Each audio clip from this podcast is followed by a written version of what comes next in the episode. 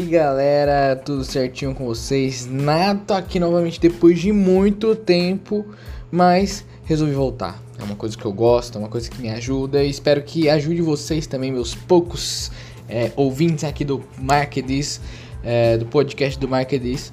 Mas hoje eu vim falar sobre o que? Como vocês podem ter visto no título aí, a pandemia, entre aspas, voltou, mas o consumidor está diferente.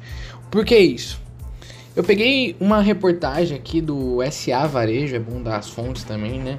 É, onde ela fala que uma pesquisa feita pela empresa de inteligência de mercado Horus revela que o consumidor no varejo ali comum, no supermercado, mini mercado, enfim, ele está é, de certa maneira mais pobre, ou seja, a carteira dele está diminuindo e o foco dele na compra de produtos está mudando. O que isso quer dizer? Aqui eles falam muito em questão também do auxílio emergencial ter diminuído ou acabado, né? Pelo menos é, aqui na data da reportagem, o que faz as pessoas priorizarem produtos mais essenciais. E eu vou trazer uns dados aqui que corroboram com essa tese.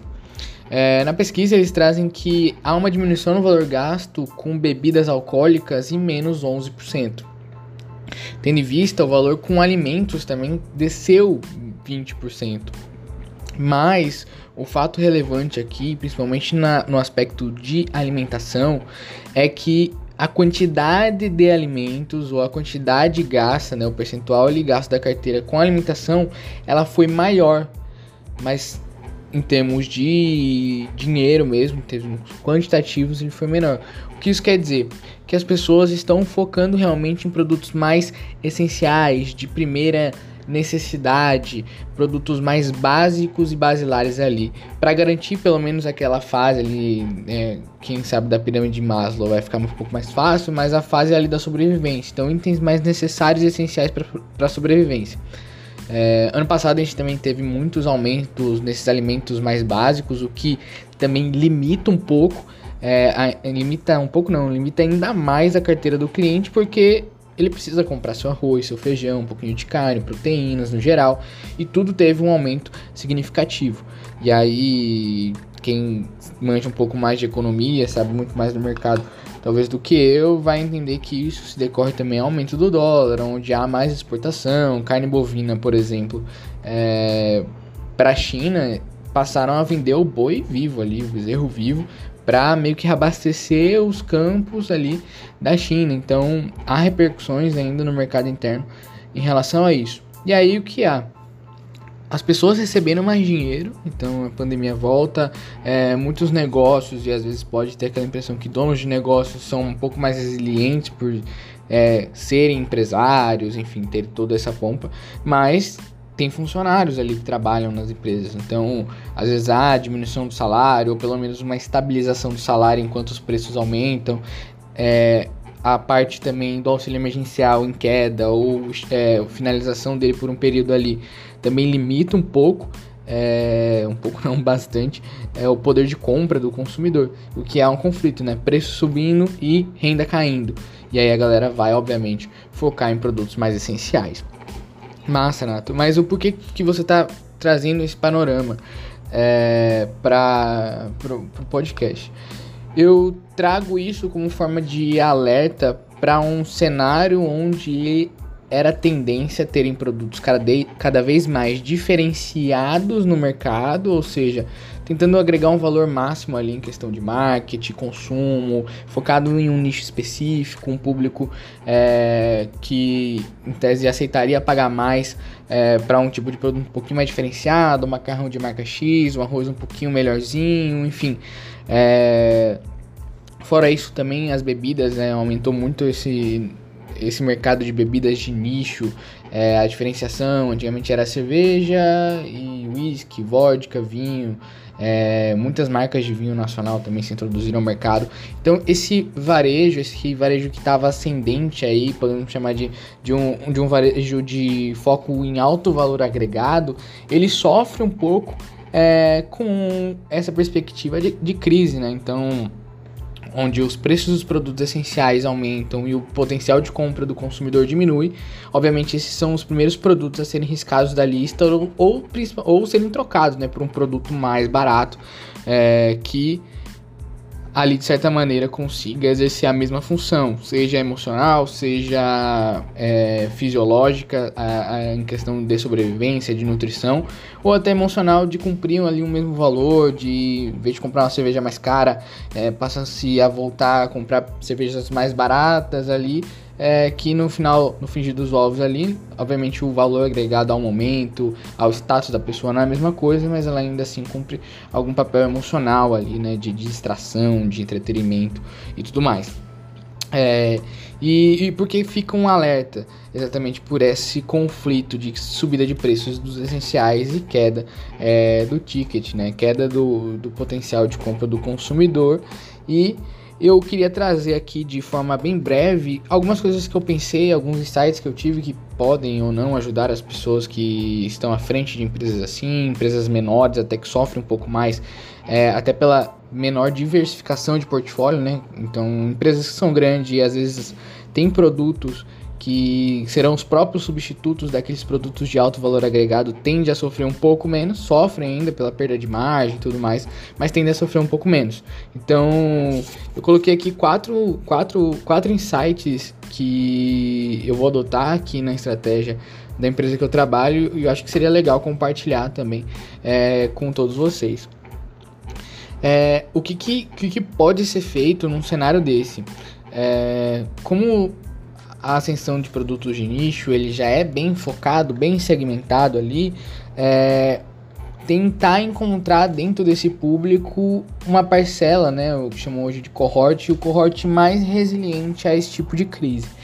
É, aqui por percepção e análise mesmo, é, mais percepção do que análise em si, é, eu tendo a encarar um público mais resiliente aquelas pessoas que são de classe A, mas dependentes econômicos, ou seja, tem um pai, uma mãe ou uma renda familiar ali é, de classe A, B ali, né? É, já, já, já frequenta uma parcela da população é, com uma renda bem significativa, podem sim ter sido afetados, mas as pessoas que são dependentes um pouco é, ainda dos pais ou das mães. Então a galera ali que está fazendo faculdade, é, uma galera de 16 é, para cima, né, até uns 24 anos mais ou menos, que podem ter uma certa dependência, morarem com os pais ainda, é, tem um, um pouco menos de percepção de crise é, do que se poderia realmente ver na prática, né? São pessoas que talvez não frequentem os supermercados, o que pode ser um ponto negativo também, mas você pode gerar um desejo, um desejo tão ávido nessas pessoas por comprar seu produto que simplesmente elas podem se deslocar para um canal online, por exemplo, se você oferecer essa forma de atendimento. Então pode ser benéfico. Mas como eu vinha dizendo, esse público jovem ele tem um pouco menos de percepção de crise, até porque é ele que está mais alocado nas redes sociais. E o que isso interfere na percepção de crise?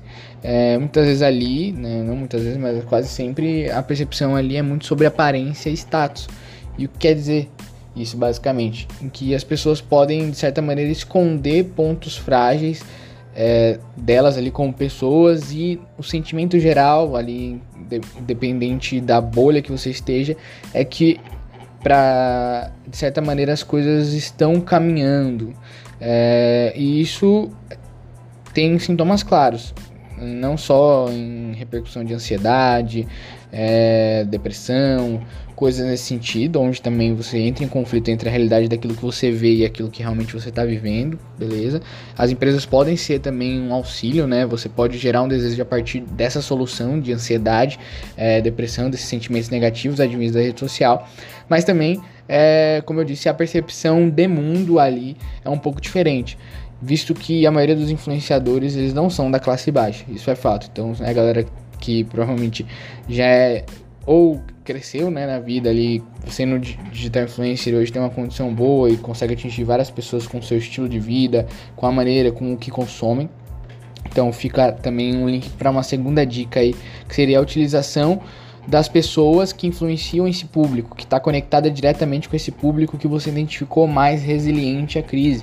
Então, utilizar elas como um canal ali, realmente, de entretenimento a partir do seu produto, né, de geração de conteúdo, mas também de influência realmente no consumo ali. Tentar cada vez mais encurtar como, como a tomada de decisão ela tem que ser um pouco mais rápida, um pouco menos racional, um pouco mais emocional, tendo em vista que a, a carteira do público está diminuindo você tem que ocupar um espaço muito rápido, você tem que apaixonar ele, tem que gerar um desejo intenso ali. Isso é feita de maneira rápida e constante, ou seja, usar muito a exposição, aproveitar isso é, demasiadamente, se expor bastante ali na mente desse consumidor específico e sempre lembrando, tudo tem que partir do público, viu?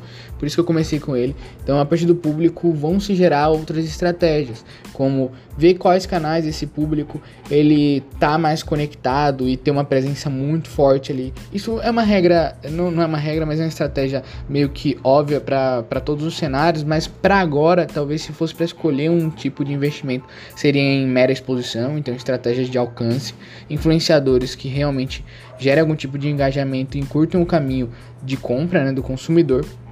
É, uma coisa interessante também é a, o segundo ponto seria, né? Já, já, já passou do segundo, na verdade, no terceiro ou quarto ponto aqui, seria geração de curiosidade e comunidade. A comunidade está muito linkada aos influenciadores, às pessoas que utilizam seu produto e divulgam isso, né? As pessoas com quem você envolve.